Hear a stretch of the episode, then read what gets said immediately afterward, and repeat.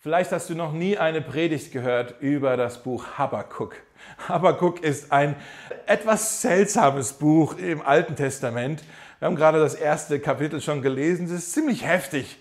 Äh, deshalb lesen wir das vielleicht auch nicht so oft. Das, da geht es gleich ziemlich zur Sache in diesem Buch. Es sind nur drei Kapitel.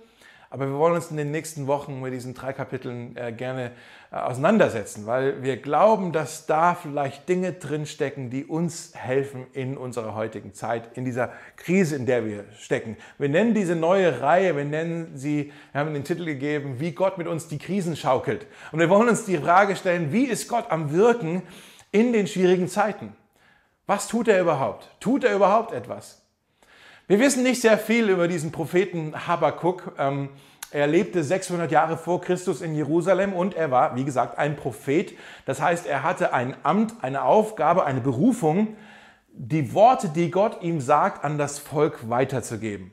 Und wir wissen aber eigentlich gar nichts, was er dem Volk jemals gesagt hat. Er hat das bestimmt getan, sonst würde er den äh, wäre er nicht Prophet gewesen. Aber darüber wissen wir eigentlich gar nichts. Wir wissen, in diesem Buch geht es eigentlich nur um seine Kommunikation mit Gott, um sein Gebetsleben, was er von Gott hört und was er zu Gott sagt. Und da steckt so viel drin, das wollen wir uns äh, jetzt in den nächsten Wochen genauer anschauen. Vielleicht noch ein bisschen Background-Informationen. Was ist da überhaupt passiert zu dem Zeitpunkt? Ähm, in den Jahren zuvor gab es in Juda, äh, da gab es einen König, der hieß Josia. Und der war ein guter König, er war ein gerechter König, ein gottesfürchtiger König. Und Gott hat ihn gesegnet und Gott hat auch Juda durch ihn gesegnet und den Menschen ging es gut. Äh, Josia regierte für über 30 Jahre und die Menschen haben gesagt, Mensch, uns geht's gut, Gott ist auf unserer Seite, der König versorgt uns, das kann gerne so weitergehen, wir haben Hoffnung, wir sind zuversichtlich und weiter so. Ja? Und dann ist aber Josia an einem Krieg gegen die Ägypter gefallen und danach sind seine drei Söhne die haben den Thron erklommen und alle drei waren keine guten Könige. Ähm, die waren nicht gottesfürchtig, sie haben moralisch ganz andere Entscheidungen getroffen und relativ schnell ging dann dieses ganze Aufwärts, ging plötzlich bergab. Und darüber äh, beschwert sich Habakkuk in den ersten Versen in, von, von diesen, die wir gerade gelesen haben, wo Habakkuk sagt, das kann doch nicht sein, überall um uns herum moralische äh, Korruption und, und Ungerechtigkeit in unserer Gesellschaft und von außen kommen jetzt auch noch die Herrscharen der Babylonier hier an und sind eine Gefahr für uns. Das sind schlimme Zeiten, das sind böse Zeiten. Und er sagt hier in den ersten Versen sagt er Dinge wie, Gott, warum lässt du mich Unrecht erleben und warum siehst du dem Elend nur zu? Um mich herum herrschen Unterdrückung und Gewalt, Zank und Streit erheben sich, das Gesetz findet bei uns keine Beachtung mehr und es werden keine gerechten Urteile gefällt. Habakuk sagt hier zu Gott, Gott, warum lässt du mich all diese Ungerechtigkeit sehen? Warum muss ich all das Leid sehen? Warum stellst du mich hier auf eine Position, wo ich so viel Leid sehen muss? Und Gott, warum tust du nichts? Warum schaust du nur zu? Warum bist du apathisch? Siehst du nicht, was ich hier sehe? Warum tust du denn nichts? Warum greifst du nicht ein? Warum tolerierst du das?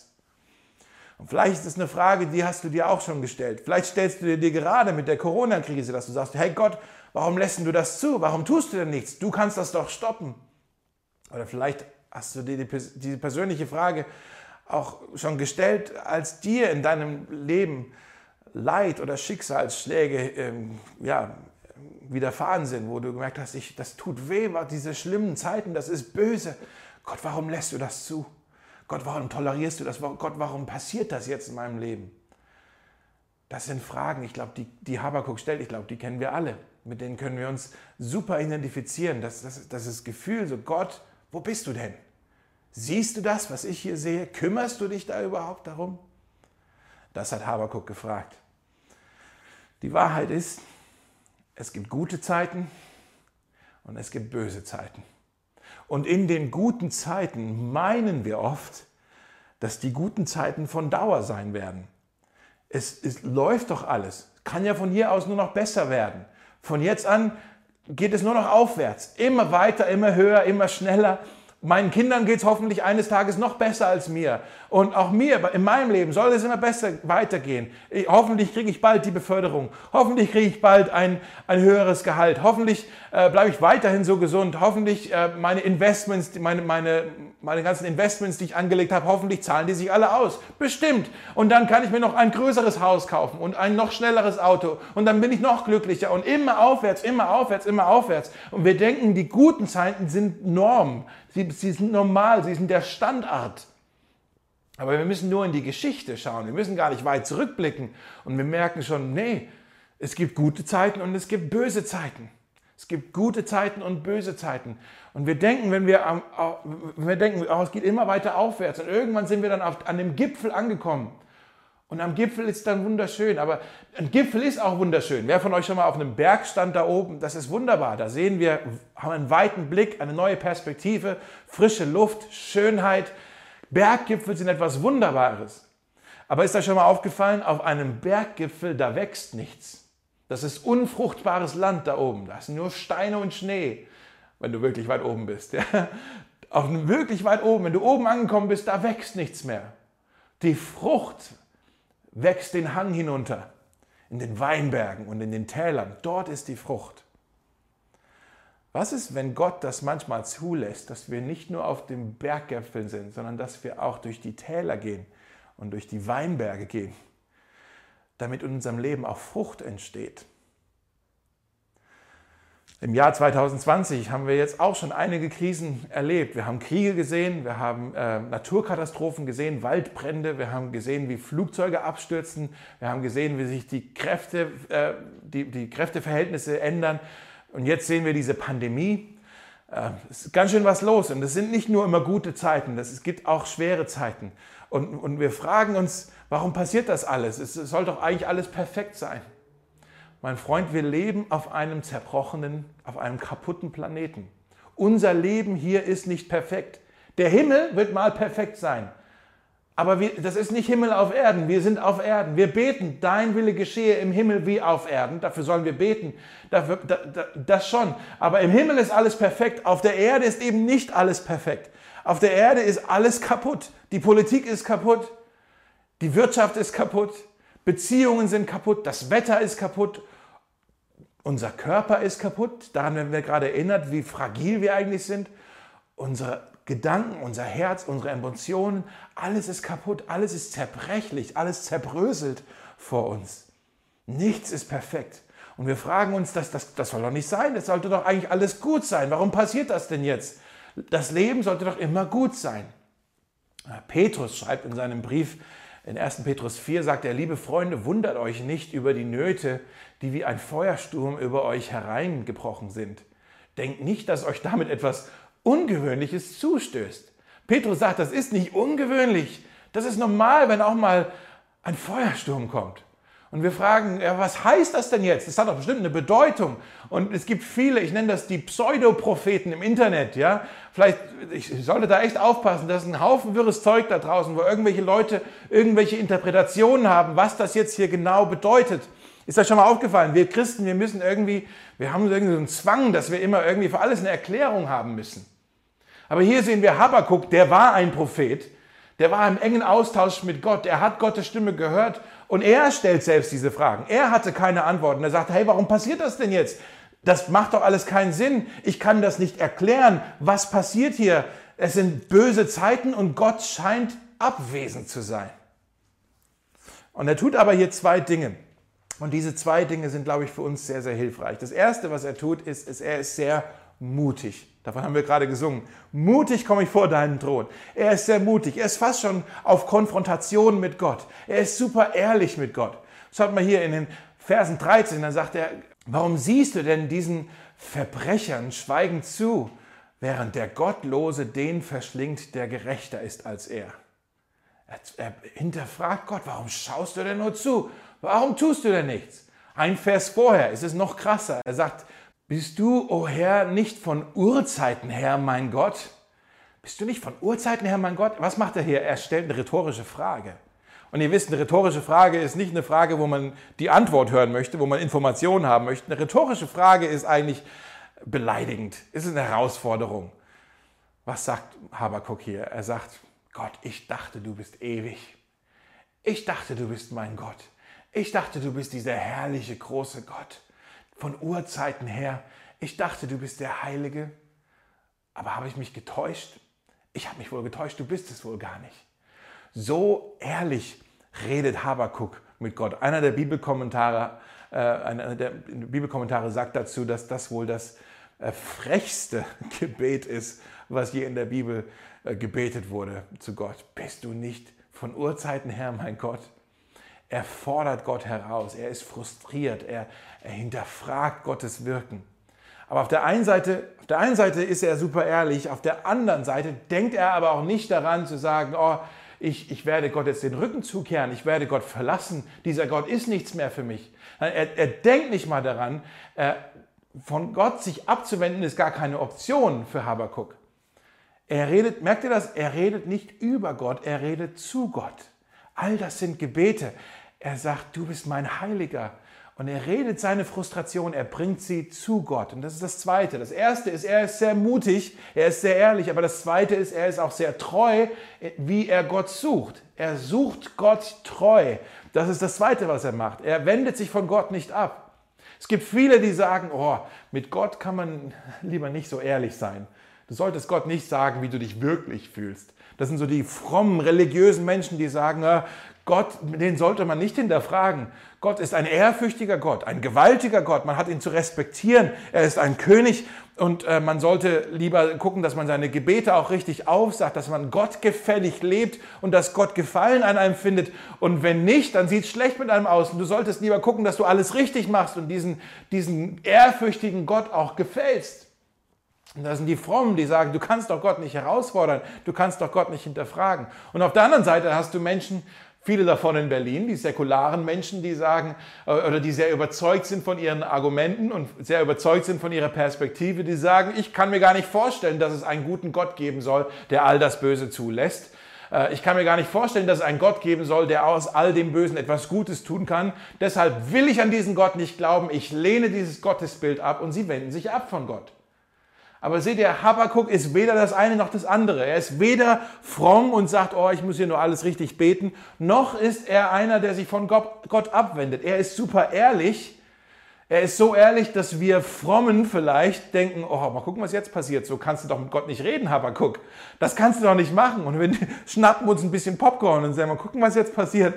Mal gucken, was Gott jetzt macht. Jetzt wird es spannend, jetzt wird es unterhaltsam. Er wird jetzt bestimmt bestraft. ja? Und, äh, und, und wir, wir Religiösen, wir, wir halten das fast nicht aus, wie Habakkuk mit Gott redet. Auf der anderen Seite ist aber Habakkuk auch einer, der sich nicht von Gott abwendet. Er sagt, das Leben macht zwar keinen Sinn, aber ohne Gott würde mein, Sinn, mein Leben noch weniger Sinn machen. Ich, ich versuche hier Antworten zu finden und ich habe doch nur Gott. Wo sonst soll ich denn Antworten finden? Ich kann doch mich jetzt nur zu Gott hinwenden. Das ist das, was er tut. Wir haben hier nicht jemand, der, der, wir haben nicht jemand, der nur fromm tut. Wir haben auch nicht jemand, der sich von Gott abwendet, sondern was wir haben, ist jemand, der treu, treu mit Gott am Ringen ist. Er hadert mit Gott, aber er tut es mit Gott. Und seht ihr, das ist mein Punkt. Sich, vielleicht schreibt euch das auf, sich über Gott beschweren ist Meuterei. Sich bei Gott beschweren ist Hingabe. Sich über Gott beschweren ist Meuterei. Sich bei Gott beschweren, das ist Hingabe. Und das tut er. Wir haben hier bei Habakuk nicht jemand, der äh, unehrlich ist und, äh, und einfach nur Gott gefallen möchte. Und wir haben auch nicht jemand, äh, der so konfrontativ ist, dass er sagt, diesen Gott, den möchte ich gar nicht mehr, ich wende mich ab. Nein, wir haben jemanden, der treu mit Gott ringt, der sich bei Gott beschwert, aus Hingabe. Aus Hingabe wendet er sich an Gott und er sagt ihm, äh, wie er sich wirklich fühlt. Und ich glaube, Habakuk, der einzige Grund, warum Habakuk so mit Gott reden konnte, ist, weil er etwas über die Gnade Gottes und die Güte Gottes in seinem Leben erkannt hatte. Und deswegen war er so mutig, so mutig vor den Thron der Gnade zu kommen, wie wir vorhin gesungen haben. Der Thron der Gnade, da wo wir hingehen. Wenn Habakuk gedacht hätte, oh, alles hängt von meinen Leistungen ab und wie toll ich meine Gebete spreche, dann hätte er nie so mit Gott gesprochen. Aber weil er wusste, es hängt eh nicht von mir ab, von meiner Leistung, ob Gott meine Gebete hört, Gott redet zu mir, ich habe eine Beziehung mit ihm, ich höre ihn sprechen und ich kann, ich kann mit ihm reden und er hört auf mich, nicht weil ich alles richtig mache, sondern weil er gut ist. Es ist alles Gnade und Habakkuk hat das erkannt und die Gnade hat ihn dann auch ermöglicht, so ehrlich mit Gott zu sein. So ehrlich mit Gott zu sein. Ein anderes Beispiel, wo wir das sehen, ist im Neuen Testament bei Jesus selbst. Jesus im Garten Gethsemane ist er am Hadern mit Gott. Treues Hadern mit Gott. Er sagt, Gott, gibt es hier nicht noch irgendeinen Ausweg? Gibt es hier nicht irgendeinen anderen Weg? Das kann doch jetzt nicht sein. Aber er ist auch treu und er ist, er ist ehrlich, aber er ist auch treu und sagt, nicht mein Wille, sondern dein Wille geschehe. Und dann sehen wir das Gebet von Habakkuk eigentlich nochmal am Kreuz, wo Jesus sagt, mein Gott, warum hast du mich verlassen? Wo er sagt, Gott, warum, wo bist du denn jetzt? Auch da sehen wir eigentlich Habakkuk wieder in Jesus. Also wir haben die Erlaubnis bekommen, wirklich mal bei Gott Dampf abzulassen. Ich glaube, das können wir sehen in diesem ersten Kapitel. Wir dürfen Dampf ablassen bei Gott. Gott möchte, dass du echt bist, dass du real bist. Er möchte eine reale Beziehung mit dir haben, nicht eine ideale Beziehung mit dir haben. Er möchte, dass sie authentisch ist. Und Gott kennt deine Gefühle. Er hat dir deine Gefühle gegeben, deine Emotionen, die du hast. Und jetzt in einer Krisenzeit, ob es jetzt ist oder in der Vergangenheit oder in den Krisen, die noch auf uns warten, in den Krisenzeiten werden wir immer mit unseren Emotionen zu kämpfen haben. Mit unserer Angst, mit unseren Sorgen, mit, unser, mit unserem Schuldgefühl, vielleicht mit unserem Scham, mit Depression, mit Frustration, all diesen Dingen. Und Gott sagt, ich möchte, dass du diese Dinge zu mir bringst. Du brauchst sie nicht von mir zu verstecken. Er sagt sogar im Psalm 62 steht es so, schüttet euer Herz bei ihm aus. Schüttet euer Herz bei ihm aus. Gott ist unsere Zuflucht. Wir wollen uns gleich anschauen, wie Gott auf dieses Gebet geantwortet hat. Aber bevor wir das tun, wollen wir gemeinsam ein Lied singen. Und zwar ein neues Lied, das die Juliette uns gleich beibringen wird. Und in diesem Lied geht es darum, wie Gott am Wirken ist, selbst in den schwierigen Zeiten. Schauen wir uns also noch schnell an, wie Gott auf den Propheten Habakkuk antwortet. Also Habakkuk kommt zu ihm, äh, sehr ehrlich, aber er kommt zu Gott. Er, ringt auf eine treue Art mit Gott. wie antwortet Gott seinem Propheten? Er sagt folgendes in Vers 5, Kapitel 1, Vers 5 sagt er, seht, seht euch einmal unter den Völkern um. Ja, schaut genau hin und ihr werdet aus dem Staunen nicht mehr herauskommen. Was ich noch zu euren Lebzeiten geschehen lasse, würdet ihr nicht für möglich halten, wenn andere es euch erzählten. Wenn man da aufhört zu lesen, denkt man, oh, das ist bestimmt was Positives. Gott wird jetzt alles zum Guten wenden. Wir dürfen über ihn staunen, was er tut. Aber dann geht es weiter in Vers 6. Da steht dann, Gott sagt, denn schon bald lasse ich die Babylonier zu großer Macht gelangen, dieses grausame und von Kampflust getriebene Volk. Ihre Truppen durchstreifen die ganze Welt und reißen ein Land nach dem anderen an sich. Sie verbreiten Furcht und Schrecken. Sie herrschen mit Gewalt und schaffen sich ihr eigenes Recht. Gott sagt hier, ich werde etwas tun, was ihr nicht verstehen könnt. Ich werde einen Feind erheben über euch. Und es macht eigentlich keinen Sinn. Und wir denken, ja, ich verstehe das nicht. Wir verstehen das nicht. Wie kannst du Gott sowas tun? Aber was sagt Gott hier zu uns? Ich glaube, was sagt er zu dir und zu mir? Er sagt, beurteile mein Handeln nicht nach deinem Zeitplan. Beurteile mein Handeln nicht nach deinem Zeitplan. Seht ihr, Habakuk, er kommt hier zu Gott und sagt, Gott, du hast versprochen, dass du aus Israel heraus, aus deinem Volk heraus die Rettung der Welt bringen wirst. Aber sieh doch, Gott, wie korrupt wir alle sind. Herr, du musst doch etwas tun. Und Gott sagt, ja, ich tue doch etwas. Ich werde einen Feind über euch erheben. Und Habakuk sagt, das nennst du jetzt eine Antwort? Das macht doch gar keinen Sinn. Ich verstehe das nicht. Wie kannst du denn einen Feind ungerechte Menschen als Werkzeug benutzen, um Gerechtigkeit zu schaffen. Das kann doch gar nicht sein. Ich verstehe es nicht. Und Gott sagt, ich habe dir doch gesagt, dass du es nicht verstehen wirst. Ich habe dir doch gesagt, dass, und wir verstehen es auch nicht. Wenn wir das nur so lesen, es macht überhaupt keinen Sinn. Warum handelt Gott so? Aber seht ihr, wir können im Jahr 2020 können wir Dinge vielleicht sehen, die Habakuk niemals hätte sehen können. Wir können nämlich im Rückblick auch durch die Perspektive des Kreuzes sehen, was Gott eigentlich getan hat. Es gibt einen Vers in Galater 4, Vers 4, der sagt, als sich die Zeit erfüllt hatte, sandte Gott seinen Sohn. Als sich die Zeit erfüllt hatte. Ich habe da auch drüber nachgedacht, was heißt denn das, als sich die Zeit erfüllt hatte? Auf was hat Gott denn gewartet, was sich mit der Zeit hätte erfüllen sollen? Was hat er denn noch vorbereitet? Warum ist Jesus nicht früher oder später äh, geboren und gekommen? Warum war genau das Jahr, an dem er kam, warum war das die perfekte, der perfekte Zeitpunkt? Warum hatte sich da die Zeit erfüllt, für Jesus zu kommen? Und da können wir ein bisschen in die Geschichtsbücher schauen und wir merken, die Babylonier, die haben ein bisschen was damit zu tun. Die Babylonier hatten nämlich eine Taktik, dass die Länder, die sie einnahmen, die würden die Menschen von dort in Gefangenschaft nehmen. Aber nicht nur zurück nach Babylon, sondern sie würden sie überall verteilen, in der Diaspora. Die würden sie überall verteilen, in ihrem ganzen Reich, damit die Leute völlig miteinander vermischt waren und sich nicht nochmal neu in Gruppen formen könnten und vielleicht eine Armee äh, erheben könnten, sondern sie haben sie so verteilt, dass, dass alle irgendwie sich unterdrückt fühlten.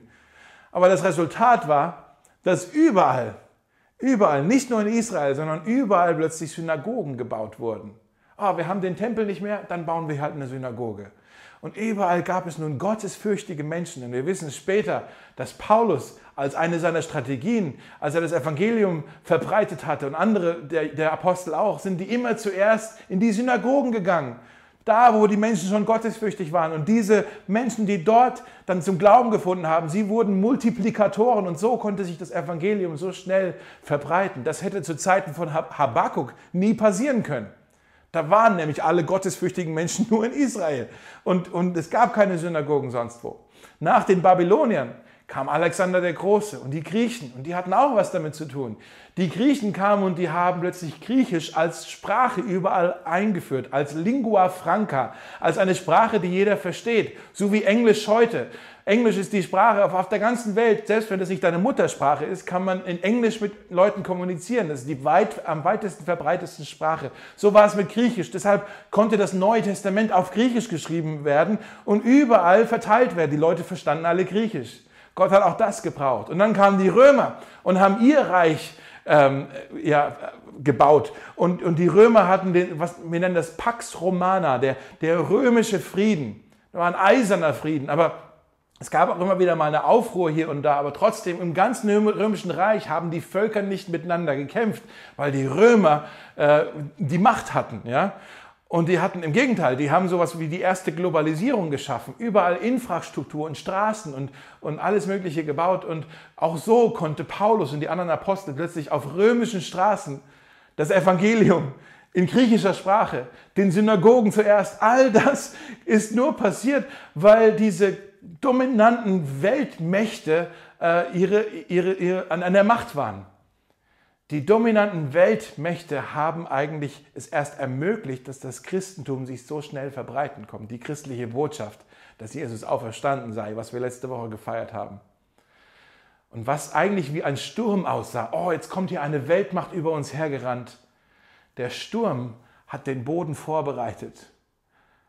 Und der Boden, als er dann reif war, als die Zeit sich erfüllt hat, hat Gott die Saat geschenkt, seinen Sohn gesandt.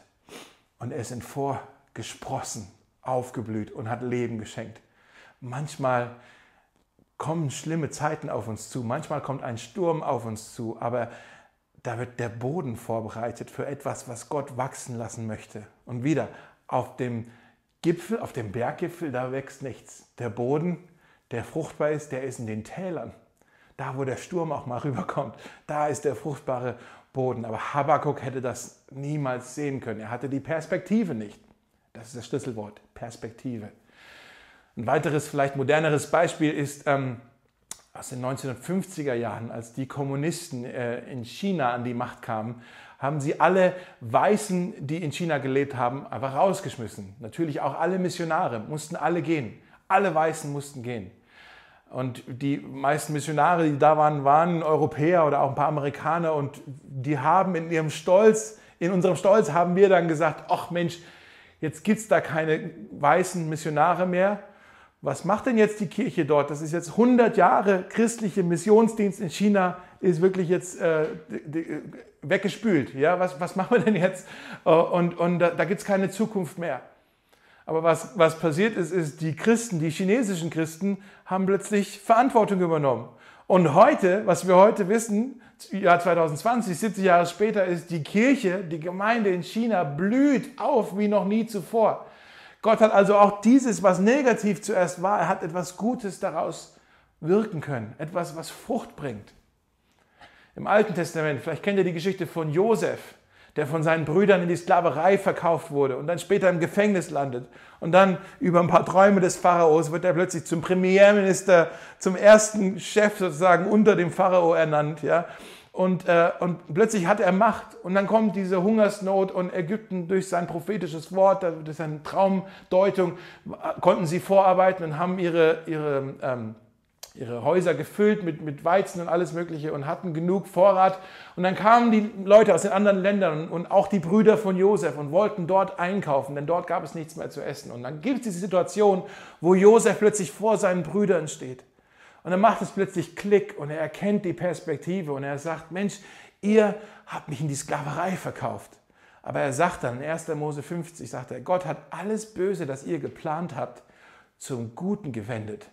Und auf diese Weise wollte er das Leben vieler Menschen retten. Plötzlich hat Josef die Perspektive die er die ganze Zeit nicht gehabt hat. Als er im Gefängnis saß, als er Sklave war, hat er bestimmt gedacht, Gott, warum passiert das jetzt? Hat gebetet, bestimmt wie Habakuk. Was kann doch nicht sein? Wo bist du denn jetzt, Gott? Und erst am Ende hat er die Perspektive gesehen, die Gott die ganze Zeit hatte. Seht ihr, viele Menschen in Berlin, vielleicht auch wir, wir sagen oft so, ah, Gottes Wege müssen Sinn machen und wenn sie für mich keinen Sinn machen, dann lehne ich Gott ab. Aber das ist überhaupt nicht logisch. Zu sagen, Gott muss für mich Sinn machen, macht keinen Sinn. Denn wenn Gott Gott ist und Gott wirklich unser Denken ja übersteigt, sonst wäre er nicht Gott. Ein Gott, der in deine Schublade passt, ist kein Gott mehr. Ein Gott, der von Natur aus Gott ist, heißt, da ist etwas in seinem Wesen, das ich nicht verstehe, da ist etwas in seinem Wirken, das ich nicht verstehen werde. Er übersteigt mein Denken. Deshalb ist das auch manchmal so frustrierend mit Gott, weil wir seine Wege nicht verstehen. Seine Wege sind anders als uns, seine, seine Gedanken sind anders als unsere Gedanken, sein Handeln ist anders als unser Handeln. Und wir verstehen Gott oft nicht. Wir wollen immer jetzt genau wissen, Gott, warum tust du das? Aber Gott sagt, du wirst es nicht verstehen, wenn ich es dir sagen würde.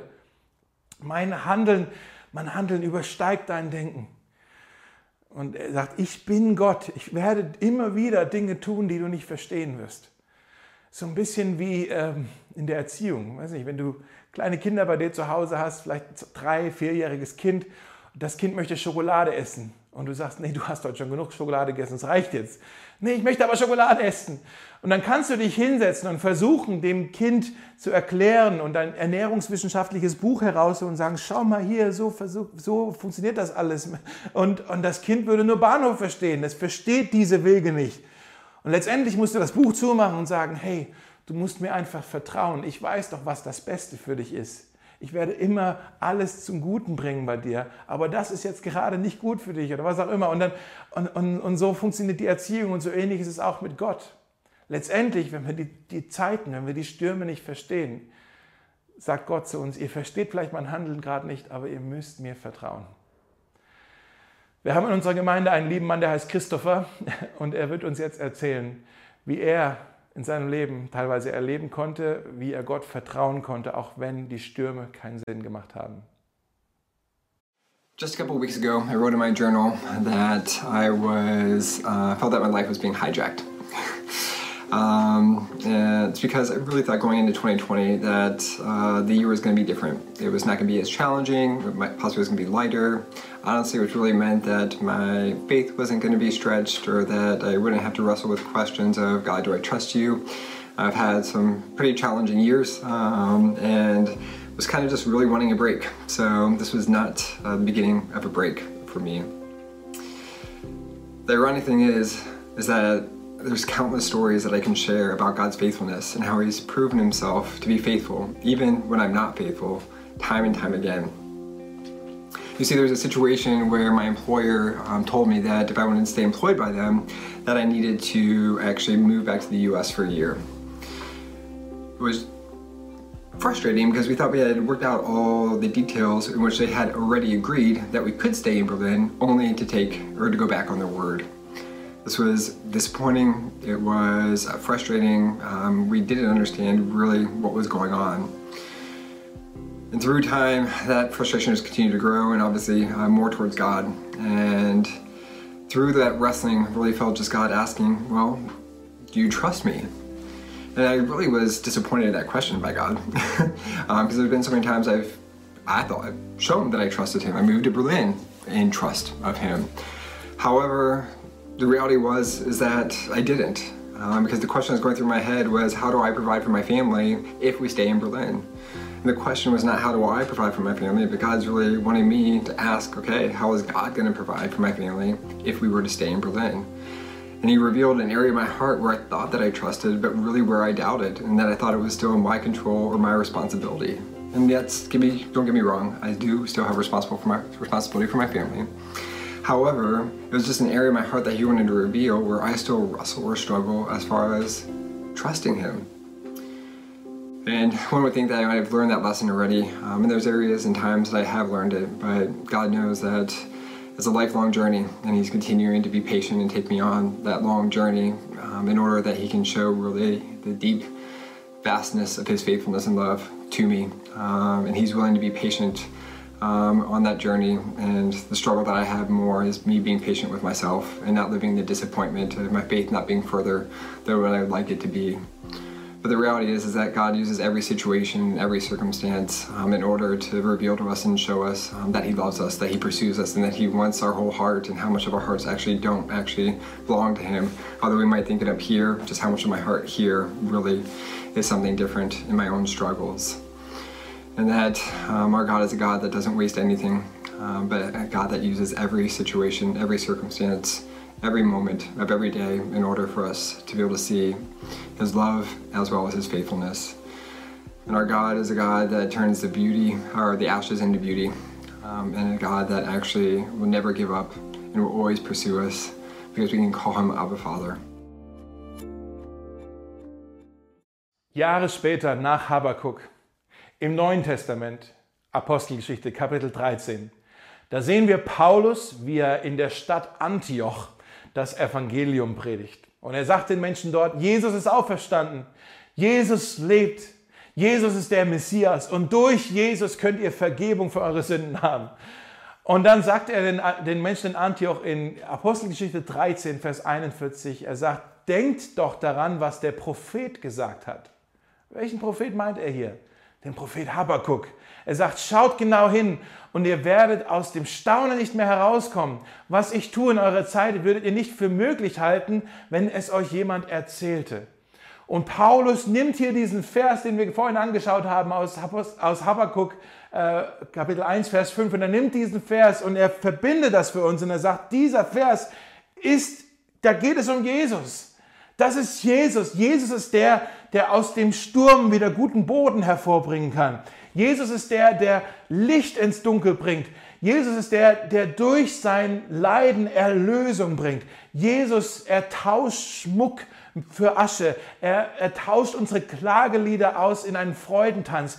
Jesus ist der, der die, die Strafe auf sich genommen hat, damit wir Frieden haben. Jesus ist der, der Wunden hat, die uns Heilung bringen. Jesus bringt, er nimmt eine Tragödie und er bringt einen Sieg hervor. Jesus nimmt eine Kreuzigung und er bringt eine Auferstehung hervor. All das kann nur Jesus machen.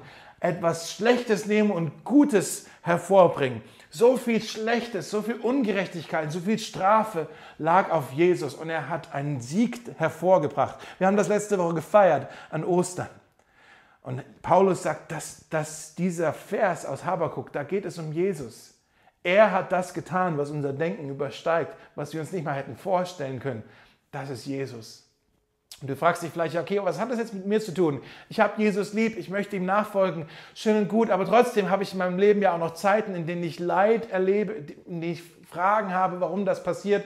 Böse Zeiten widerfahren auch mir. Gibt es eine Hoffnung für mich? Und ich möchte sagen, es gibt eine Hoffnung für dich. Paulus sagt an die Christen in Rom, im Römerbrief schreibt er in Kapitel 8, wir wissen aber, nicht nur wir hoffen, er sagt, wir wissen. Er sagt nicht, wir glauben, sondern wir wissen es. Wir wissen, dass denen, die Gott lieben, das ist kein Versprechen für alle, das ist für die, die Gott lieben. Wenn du Gott lieb hast, ist das ein Versprechen für dich. Wir wissen aber, dass denen, die ihn lieben, alle Dinge zum Besten dienen, die nach seinem Plan berufen sind. Das ist so ein bisschen wie beim äh, Kuchenbacken. Ich vergleiche das nochmal mit dem Essen. Wenn du beim Kuchenbacken die einzelnen Zutaten einfach so essen würdest, äh, würden dir gar nicht gut schmecken. Wenn du Mehl isst, schmeckt scheußlich. Rohe Eier schmecken scheußlich. Selbst Vanillepulver, alleine das zu essen, schmeckt scheußlich. Aber wenn du alles zusammenmischst, die verschiedenen Zutaten, kommt etwas ganz Herrliches bei raus und jeder möchte davon essen. So ist es auch in unserem Leben mit den verschiedenen Zutaten. Gott, wenn wir Gott unsere Zutaten geben, dann kann er etwas ganz Wunderbares daraus entstehen lassen. Nicht nur die schönen Momente, nicht nur die süßen Momente, sondern vielleicht auch die bitteren Momente, die schmerzhaften Momente. Wir geben Gott alles hin und sagen, Herr, ich verstehe das nicht alles, aber ich vertraue dir das an. Und dann sagt Gott, ich kann alles zum Guten wenden. Ich kann etwas Gutes daraus entstehen lassen. Warum? Weil er ein guter Gott ist. Und mit ihm wollen wir jetzt noch gemeinsam reden. Lasst uns gemeinsam beten. Vater, wir danken dir so sehr für dieses Wort an deinen Propheten Habakuk. Es ist kein leichtes Wort, es ist ein Wort, das uns zu schaffen macht, ähm, dass wir verstehen und begreifen müssen, dass du am Wirken bist und Dinge tust, die unser Denken übersteigen, die wir gar nicht nachvollziehen können, selbst wenn uns jemand davon erzählt. Und es passiert in unserem Leben auch sehr viele Dinge, nicht nur Corona, sondern alle möglichen Dinge, die wir oft nicht verstehen und wir sagen, das ist böse.